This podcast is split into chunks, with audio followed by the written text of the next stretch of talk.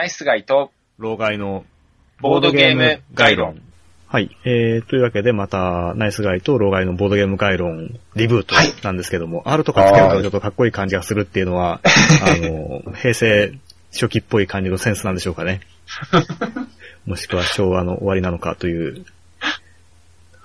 ホンダ好きとかが好きそうな R とかつけちゃう感じなんですけど、まあそれはそれとしてですね、えっ、と多分前回は、まあ久しぶりですねっていう話を、はいまあちょろっとしたんですけども、それでボードゲームの話は全然してなかったので、えっ、とまあそもそもこの番組っていうのが、うんまあ理想としてるポッドキャストがあって、あの、卓上遊戯の快楽とか、あの、そういったゲームの話を鋭く深くするみたいな、そういうのがですね、理想としてあるので、えっ、と、まあそういったことは僕にできるとは思っていないので、まあ僕はあの、ぼんやり遊んでるだけなので、なんと言っても、まあ、なんだけど、まあともかくですね、そういう遊んだゲームの話をするっていうのが多分、ボードゲーム好きとしては一番聞きたいところなんだろうと思っているので、そういったボードゲームを遊んだ感想をちょろっとします。はい。はい。ということなんですけれども、えーっと、まあ、僕は僕でその、前回も言ったように、まあ、月4回ぐらいは遊んでて、まあ、なんだったらもうちょっと遊んでてという感じで、小林さんも、まあ、月に1、2回ぐらいは、ボードゲーム遊べてるんですか？ねなんとかゲーム会ゲーム会以外で遊ぶ機会っていうのもあったりするんですか、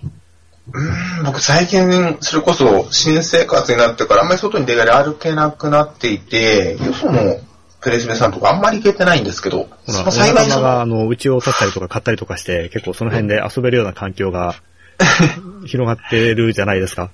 インナー、そう、ね、インサイダー情報ですけど。そうなんですけどね、でも、お、あの、美味しかった人がちょっと遠くて、ええみんなこう、行けてないみたいな。でも、あの、お家借りた人のところにはちょこちょこみんな行ったりするんですけどね。なかなか、あの、うん。やれたりやれなかったりですね。あ、でも、この間あれかな。そうですね。大網のボドパ屋さんはいはい。が、あの、できたので、そこには、あれですね、何度かお邪魔して、えーあ、そこでも一回ご一緒してますよね。そうですね。デウスを遊んでますね、はいデウスを。はい。あれも面白かったですね。あの、僕は初めてだったので。えーいや、僕もあの、はちゃんと頭にこう、なんていうかな、全体像が入っていなかったので、ちょっとインストがうまくいかなかったですけども、ええ。まあ、あの、大きな間違いはなく遊べたかなとは思っているんですが、まあ、その後もちょっとネットで遊べるんで遊んでみましたけども、なかなかうまい具合に回らなくて、うん、難しいなと思ってるところですね。はい。まあ、デウスはとりあえず置いといて、えーっと、そうだな。うん、小林さんは何かあります？その最近遊んだゲーム的な話で言うと。最近ですか、軽いゲームの方が割合としては多いんですけど、重ためのところで言うと、あの話題になってるサイズ、ええ大釜戦役のあの放題で出てますけど、はいはいはい。あの、ずいぶん、まあ、えっ、と、多分、はいなんだろう、20ヶ月前ぐらいですか？えーと ?2016 年の終わりとかでしたっけ？ぐらいに遊んでますよね。なんかあの、拡張入りで7人ぐらいで初プレイっていう。ますねあの、そうですね、あれが僕もは初ゲームで買って割とすぐぐらいに、まだこう、完全日本語版が出ない、出てない頃ですね。うん、まあ、影も形もない頃ですよね。はい。で、あれからもう完全日本語版が出て、で、ついにその完全日本語版の最終拡張、うん第3拡張も、あの、もうこの年末に出るって言ってるので、もう時間が経つのは早いなと思うんですけど。でも、あのゲームも、やっぱり話題になってるのもありで、結構リプレイ性が高いゲームなので、はいはい。はい。結構ちょこちょこ作画だったり、もしくはどうしてもあのインストに時間かかっちゃうので、インストだけちょっとさせてもらったりとかう、んうん。いうこともあったりして、なんだかんだで持ち歩いてますね。で、さっきお話に出たあの、ボドパ屋さんとか、結構、あと山岳堂さんなんかもそううんかな。ああのー、イベントとしてサイズ会とかって、はい。目打ってやってましたよね。やってた両ので、方人集まったんですかね。あ、多分集まったと思あ、います、そうそう、ボドカ屋さんはね、僕もチェックしたんですよ。あの、はい。うんそうですね、あの、あわよくば、まだろうかなとかって思ったんですけども、テーブルがいっぱいになったとかだけ確認して、ああ、うんそう、そうですね。だから、またなんか次回のイベントの企画もされてるようだったので、僕も行けるといいなと思ってるんですけど、ちょっと都合が合うか合わないか今分からなくて。あの時も確かこうみんな初プレイなんだけども、7人でやるっていう話になっていて、ちょうど僕らが一緒に遊んだ時も、初プレ状態で7人でやって、結構な時間がかかってしまったので、それは果たして大丈夫なのかっていうふうにはい。心配して見ていたら小林さんがちょっと時間がかかるかもしれないので気をつけた方がっていうふうに、はい。あの、そういう忠告というか、あの、心配ツイートをしていて、そう。うん、わかるって思ったんですけども、なんか後から見たら順調に回ったみたいでしたね。そう、ものすごいなんかスムーズだったみたいで、あの、なんか完全にローバーシンで、き急な、でこう言ってしまって、まあ、急に住んでよかったんですけど、でも、あの、あれでしたね。あの、なんか、余計だったかなと思って、でも後でお話ししたらなんかすごい良かったです、なんて言われてたんで、あ、ちょっと胸をなで下ろしたんですけど、うん、まあその意識があるなしでも違いますからね。まあ、それはあるかもしれないですね。で、結構、多分なんか、ボードゲーム慣れてる方か、もしくはいたりとか、あと、多分、もうなんか、あれですね、インストするときとか、うん。もうゲーム中も、そのボドパ屋さん結構手厚くやってくださるようだったのでう、んうんフォロワー、フォローが手厚かったんじゃないですかね。ボドパ屋さんのオーナーさんとか、かなり重げ好きだし、こうなんですか、すごく理解も早い方みたいなのでうん、うんうんその辺でこう、さささっときっとされたりとか、はいそういうのがあったんできっと、すごくスムーズだったんだなと。僕らの時はみんなちょっと手探りでしたしね。で、あとあのゲームの、はい。いろいろこうやってってて、あ、こうすると長くなっちゃうんだなっていうのが、やっぱりあの、こうほ、特定のその実績を集めるというか、こう、星を集めていって、何かこう一つのこう、ものに、こうなんですかね、一つのこう要素を突き詰めてやって、エキスパートになると星が1個もらえて、っていうのを6つ、6種類の項目で誰かが達成したらゲームクリアじゃないですか。うんうん。やっぱりそうすると、あの、なんですか、手探りで、だから、こう、ももう一息してから、星を取りに行こうとかいうふうなことをみんながやっちゃうと、やっぱりこう、ずるずるっといくなっていう。うんうん。こう誰かがもう、最短の形でここで行こうってこうって推し進めてくれる人が一人でもいれば、もうそこで一回ゲームが終わるタイミングが後できてくるので、そういう人が、ちょうどゲームの流れの中で生まれるか生まれないかでだいぶ変わってくるなっていう印象は。初プレイで慎重なプレイをする人が多いと結構時間かかっちゃいますね。はい。なんかどうしたら一番リソース稼げるかなというふうにやっちゃうと、こう手番ばっかり伸びてったりすることがあるので、そう、うん目的はリソースを稼ぐことではなく、はい。ゲームに勝つことなんだっていうことをうっかり忘れがちなそうですね。パターンっていますからね。はい。で、ややっぱり、こう、ついついいろいろできることが幅広いので、こう、一通り試してるうちに結構時間ばっかり経っちゃったので、あれは、その辺意識してやったらだいぶ違ったなっていうのが最近何度かやってみてると、はい感じましたね。うんで、小林さんはそれは結局、はその、えーモバイルでテーブルゲームの定例会行って遊ばれたんですか？サイズは。そうですね、サイズ定例会でも出したり、で、その友人宅でもちょっと出したりとかしつつ、何度か遊んで、ただ、まだ飛行船の第二拡張が僕はちょっと実際遊べてないので、あの第一拡張までしか遊べてないので、うん第二拡張入りを次はやって、第三拡張出るまでにはできればやっておきたいなと。こういう感じですかね。遊べそうです？どうかな。なかなかそのオープン会でだと、この間もそうだったんですけど、やっぱりサイズみんな興味あるんだけど、時間かかりそうだしなんとかで、やっぱりどうしてもタイミングが難しくてですね。で興味ある人だけ集めてインストだけして、ちょっと、あの、タク自体お流れとかも正直ちょこちょこあるので、うん。ちょっともったいないですね。サイズは何人が、何人で遊ぶのがいいんでしょうね。だいたい4人前後みたいですけど、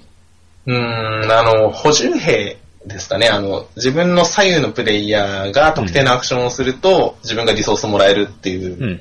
あの、アクションがあるので、それを考えると、うん、3人とか4人ぐらいの方が、お互いにほ補充兵のインタラクションがあるので、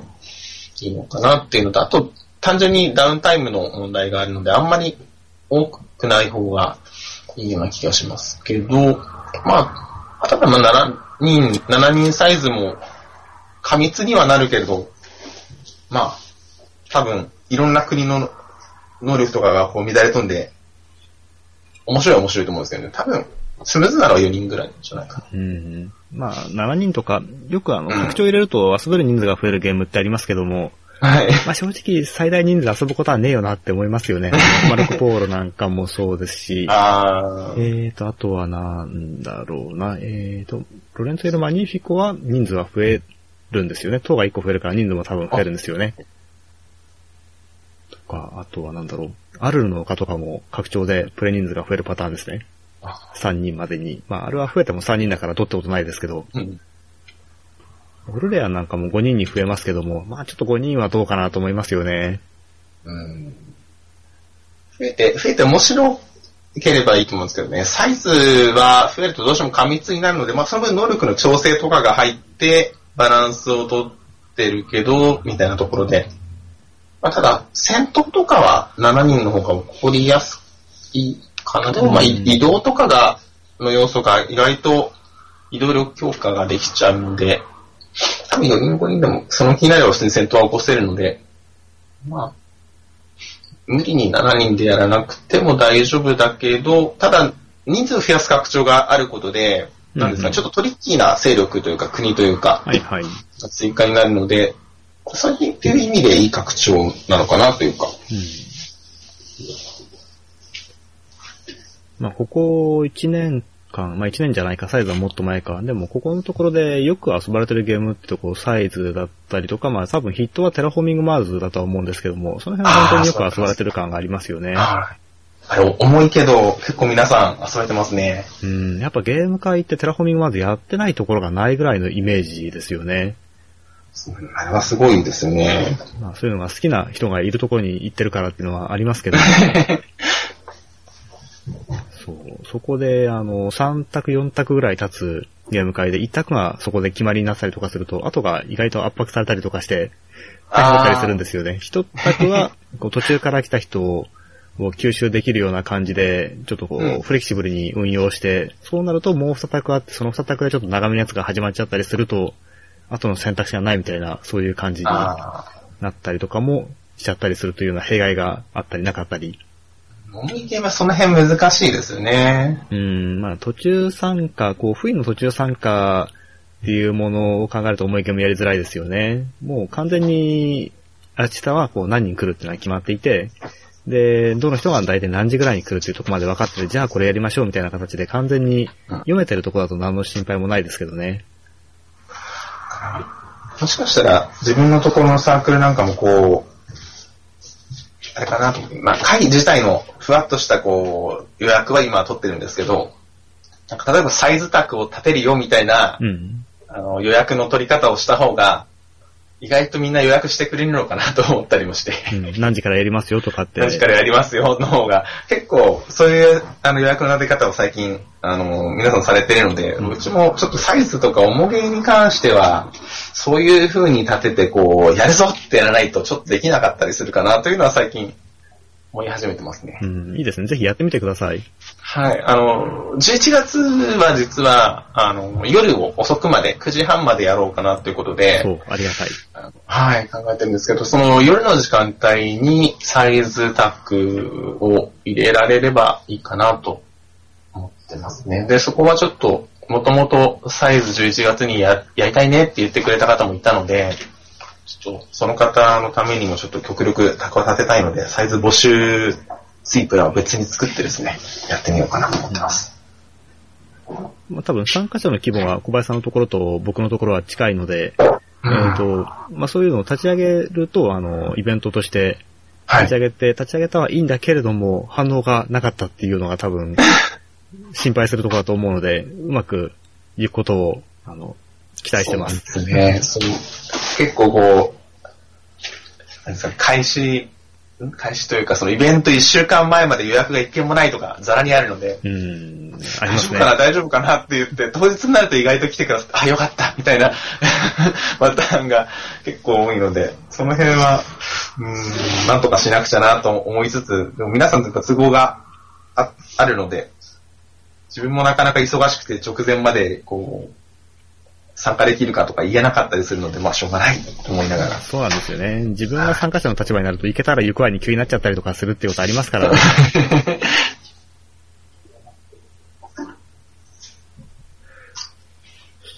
で、えっ、と、じゃあ僕の方なんですけども、はい。うーんと、まあ、この間遊んだゲームの話で言うと、あの、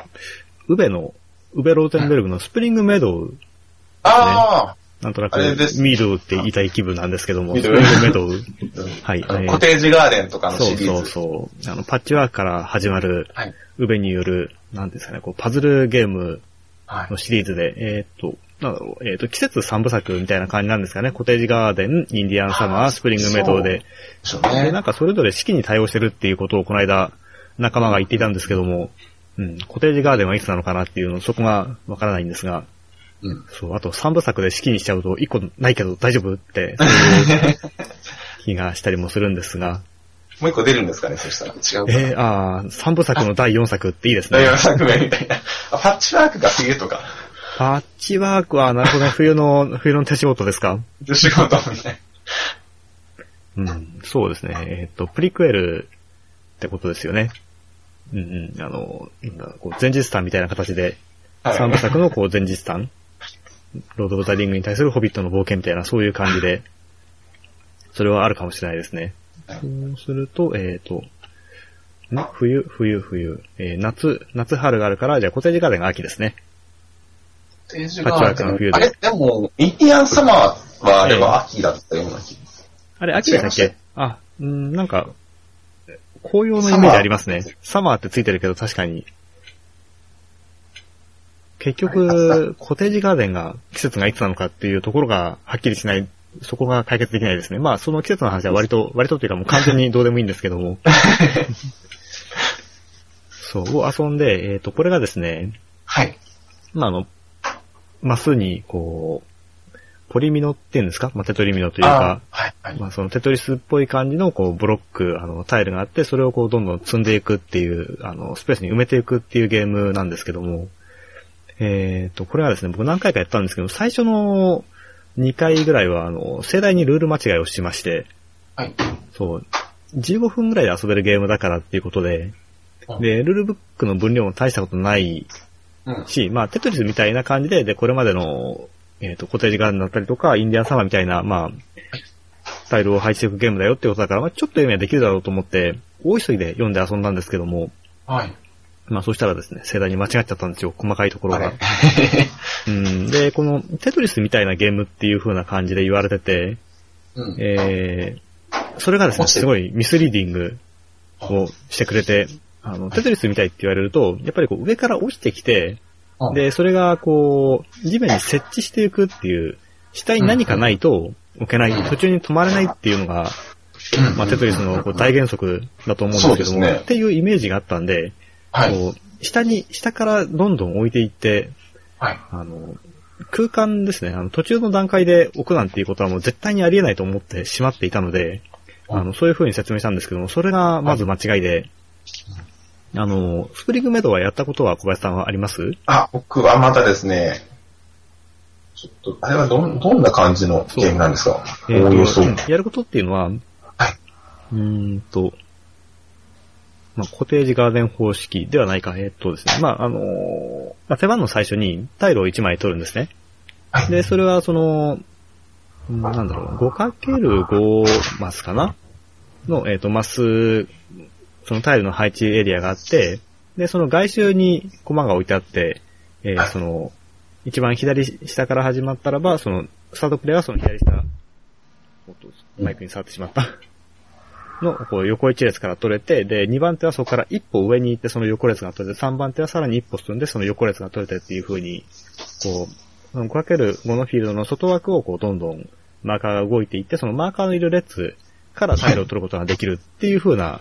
仕組みになっていて、それでまあ、とにかくタイル1回取りますと。はい。で、タイルを取ったらば、自分の個人ボード上に配置をします。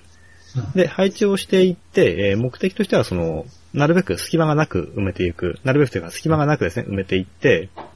で、個人ボードじゃなくてその全体のボード上の、えー残りのタイルが1枚、もしくは2枚になったらば、決算をします。はい。で、決算をしたらば、えー一番下の列から確認していって、全部埋まっていればその列は10点。まあ、マスが10個あるので、で、その上の列も全部埋まってれば10点。っていう風にどんどん足していって、で、10個埋まっていない列があったらば、その列はその埋まってるマスの数だけ。あーっていう風になってるので、まあ下からどんどん埋めていきたいっていうのはそういう理屈ですね。っていう風にやって、えーで、一番得点を稼いだ人が、とりあえず1ポイントゲットして、2ポイント先に選手した人が勝ちになると。はい。というゲームなんですけども、えーそれで、なんかですね、あの、小動物がいて、その小動物の巣っていうのが個人ボードに書かれていて、で、ここを埋めてしまわないようにすると、そこが見えてるようにすると、ボーナスとして、得点がそれ見えてるその小動物の巣の数だけボーナスが入るようになってるんですね。で、えーこれがですね、得点を、えー一回トップを取った人は、その見えてる小動物の巣を全部埋めてやらないといけないので、はい。まあちょっとブレーキがかかると、なかなか連勝しづらくなってるっていうゲームなんですけども、で、これで、まあ、さそういうわけなんで、下からどんどん埋めていきたいので、基本的にあんまり上の方に置いても、それはすぐ得点にはならないんで、あんまりやりたくないんですけども、でも、その間を埋める、うん、パッチワークで言えば、こう、川タイルみたいな、あの、1マスとか2マスとか、ちょっとした隙間を埋めるためのタイルを取ることができるんですけども、それを、こう取るために、こう、あえて上の方のいらないところに置いたりとか、あとは単純に取ったんだけども、これ今下に置いちゃうと苦しいよなっていうのを、あの、端っこの方に置いといたりとかしてもいいんで、ですけども、まあ、それをテトリスみたいなものっていうふうに言われた瞬間に、そんなことはできないっていうふうに決めてしまって、見落としてしまったりとか、あとその、うん、小動物の巣ですね。小動物の巣を、えーその、隠してしまってもいいんですけども、はいえっ、と、隠しちゃうと、これまでに、こう見えるようにしておいた、得点が入る状態にしておいた小動物の巣を、えーと埋めてしまわないといけないと。ああ。そういうルールがあるんですけども、そこの辺の運用をちょっと間違えてしまってたっていうのと、あともう一つ、えー、その、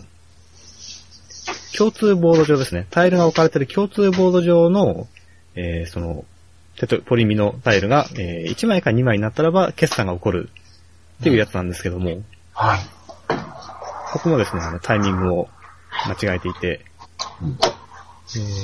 ーと、そう、あの、あ 5×5 なので25タイルがあるんですけども、えーこれが1枚か2枚残った状態になったらばっていうと、まあ、通常は23枚か24枚取ったらば、えーその1枚か2枚残った状態になると思うと思うんですけども、はい。えっと、そこがですね、読み違えていて、その手番プレイヤーが取ることができるタイルが1枚か2枚になったらばだったので、あつまり決算が起こるタイミングが全然違ったんですね。あ。なるほど。そうそう、えっ、と、3人でやると、はい日本選手制でやると、まあ最短でも4ゲーム必要になるじゃないですか。はい111。で、みんなが取ってイーブンになったところで誰かが1点取ったらば勝ちっていう風になるんで、はいはいはい。なんですけども、最初の勘違いしたルールでやると、どう考えてもこれ、3回やると、マップ埋まっ、えっ、と、個人ボード埋まっちゃうよねっていうことで、間違いない。おかしいな、おかい。しいなって思ったんですけど、やっぱり、あれですね、僕らも経験を積んできたので、なんかおかしいなって思ったら、やっぱり、どっか間違ってるわけですよ。主に自分の読解が。はい。というようなことがあって、今、非常に気になるゲームですね。うんようやく、あの、完璧なルールで遊べるようになったんで、で、時間自体はやっぱり、まあ、30分もあれば遊べるんで、比較的気軽に遊べて、で、しかもルールの説明も簡単なんで、今、小林さんに説明したので、ほぼほぼ全部ぐらいの感じなんで。あ、、いいですね。で、その、見た目もやっぱりわかりやすいので、あんまり、その、ゲームの経験の浅い人にもお勧めしやすいのかなと、それこそ、はい。僕のやってるインドレストランタージェでゲーム会みたいなところでも、こう気軽に出しやすいのかなっていうことで、ちょっとそっちではまだ遊んでないので、ぜひはい。持ち込んでみたいなと思っているぐらいですね。いいですね。なんかコテージガーデンからのその三部作はあれですか？こう、どれも、全部持ってても損はない感じです。かそれとも、なんかこれ、これが一番おすすめとかってありますか？実はですね、まだコテージガーデンをやっていないので、あそうなんですね。の評価をする資格はないんですけども、まあ、ただ一般的な感覚からしたらば、どれか一個持ってればいいんじゃないですか？ああ、まああの、プレイ感近い部分はおそらくあるんだろうなとは思うんですよね。その、うんやっぱり、っていうかですねあの、入れてしまうと。遮って言ってしまうとですね、はい。パッチワーク持ってりゃいいんじゃないかと、ね まあ、一番あれがこうやっぱりうん、パッチワークはかなりいいゲームだと思うんですよね。間違いないですからね。で、それはまあただ、二人用っていうのがまあ利点でもあり、欠点でもあるので、うんえーもっと人数がいた方がいいっていうんであれば、うん、まあコテージガーデンなり、そのパッチワークぐらい遊べるものっていうことでは多分コテージガーデンであったり、もっと気軽に遊べるものっていうことであれば、スプリングメイドあたりでいいんじゃないかな。インディアンサマーはですね、ちょっと、しっくり来なかったので、あインディアンサマーなら同時期に出た、えー、っと、何でしたっけ？あ、熊牧場。あ、それそれそれ、まさに熊牧場。ベアレンパーク。あたりの方がいいんじゃないかな、と。そうですね。そう、そんなわけでスプリングメドウですね。えー、ただですね、先ほど、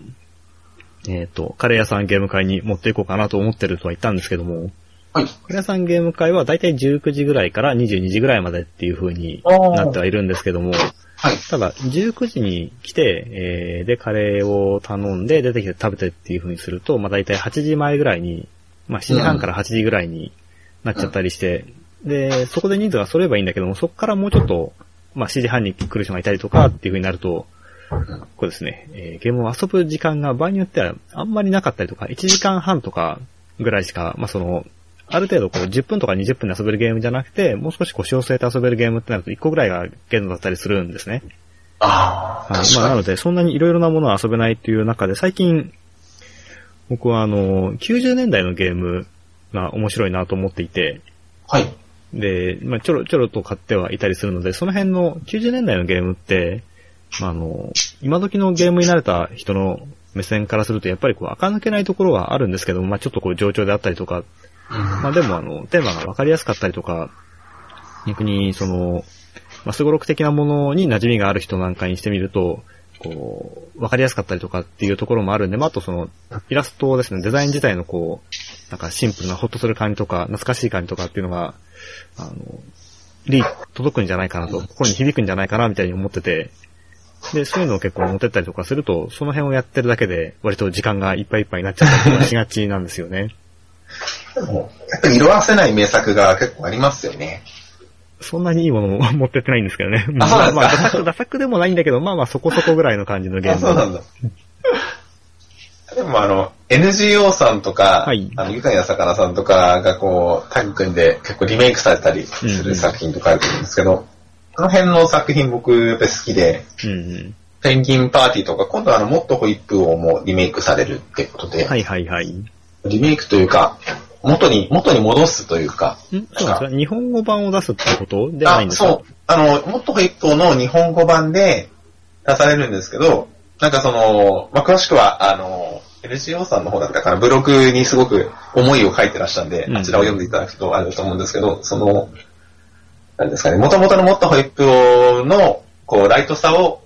突き詰めたくて、なんかニューヨーク、えースライスピザ。うん。うん。あっちのリメイクが出た時に、ちょっとパッケージも大きいし、ルールも増えちゃったし、うん。せっかく元々のライトさがあったのに損なわれちゃった気がしてっていうので、あの、もっとホイップを日本向けに、あえてそのまま日本語として出させてくださいっていうことで許可を取ったらしくて、うんうんはい。で、パッケージももっとコンパクトになってて。で、まあ、デザインもちょっとあの変わった、あの、なんですかね、まあ、まだユースケさんですよね。はい。変わってましたけど、でもすごい素敵なのになってて、で、ちょっと、あの、面白いなと思ったのは、あの、数字とホイップの数の割り振りって、あれ実は一回エラッタがかかってたと思うんですけど、あ、そうなんですか？はい、うんあの、なんか、数字の、あれが、なんだろうな、こう、ホイップの数が多分うん。多いほど、数字も大きくしたかったのが、ちょっとちぐはぐになって、多分、うん入ってたってことで、おそらくエラッタがかかったんだと思うんですけど、そのエラッタの前の方が、逆にその数字とホイップの数が、こう、合わなくなるので、そこを加味して、うん。多分、あお互いに戦略を立ててってこともできたので、そっちの方が面白かったんじゃないかっていう方もいたみたいで、うんうん。で、あえて、このリメイクの時には数字を選ったの前に戻して、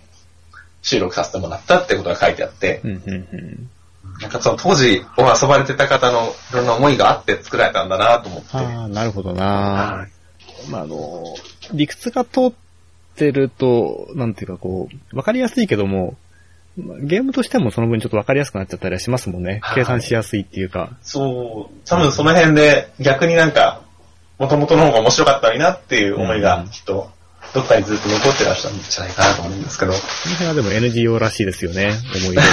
読むと欲しくなっちゃいますもんね。うん。うん。シビライゼーションじゃないや。えっ、と、スルージエイジズニューストーリーでしたっけ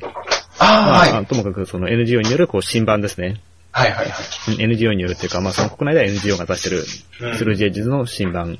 あれなん。かもう、いや、買っても遊ばん。だろうと思ったん。ですけども、あの、ブログを読んでほだされて買って、まあ買ったからにやっぱり何回も遊んでますよね。おー、いいですいね。や、一つのゲームに、こう、費やした時間としては、まあトップ10に確実に入るぐらいは遊んでますね。うん。まあ、ワンゲーム4時間とかかかると、まあ、3、4回やっただけで、それぐらいになっちゃうっていう、まあ、その程度の話ですけども。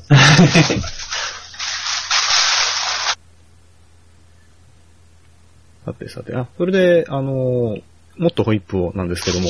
はい。小林さんも、あの、ちょっと、なんか絡むみたいな話がありましたけども、その件はいいんですか？あ、絡むというよりは、その販売ボードゲームをカフするみたいな。はい。まあ、あの、ボードゲームカフェをやらせていただくのにあたって、結構今までサークルでやってても、あの、ボードゲームどこで買えるんですかみたいなのとかって、ボードゲーム初めてやる方とかには言われることが時々あって、まあ、ボードゲームカフェという形でやると、本当は、まあわかんないんですけどね、そんなに来てもらえないかもしれないけど、できればだけ新しい方をもっとひ引っ張り込みたいなっていうことでやるので、で、ちょっと、あの、愉快な魚さんなんかに協力をいただいて、えーもっとホイップを、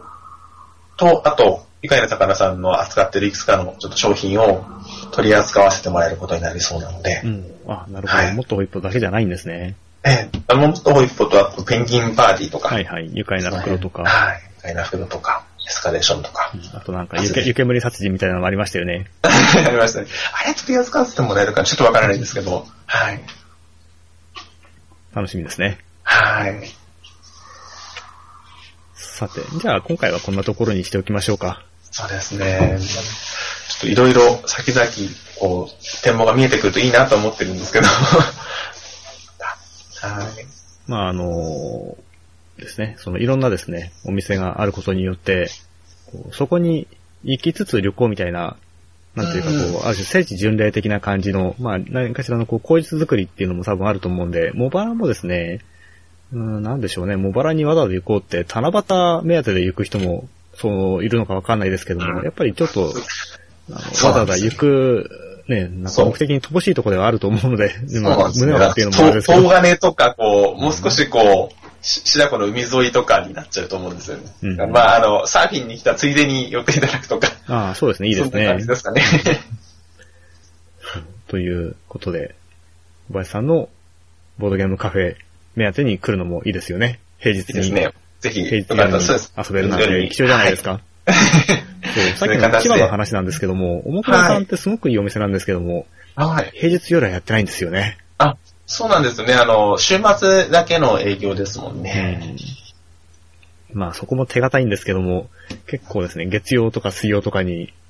あの、行って、夜ちょっと空いてるなみたいなことがある身としては、ああ、毎回やってないんだよなって、思ったりはしちゃうんですよね。勝手な話ですが。そこ、難しいところですよね。でも、逆に平日開けてると、こう、人が分散しちゃって行っても、いや、人がいないとかもあるし、うん。開けるときすごい悩ましいなってきっと皆さん思ってると思うんですけど、いや、その辺も含めてこううまくやっていけるといいなと思うので、またぜひよろしくお願いします。ご注目ください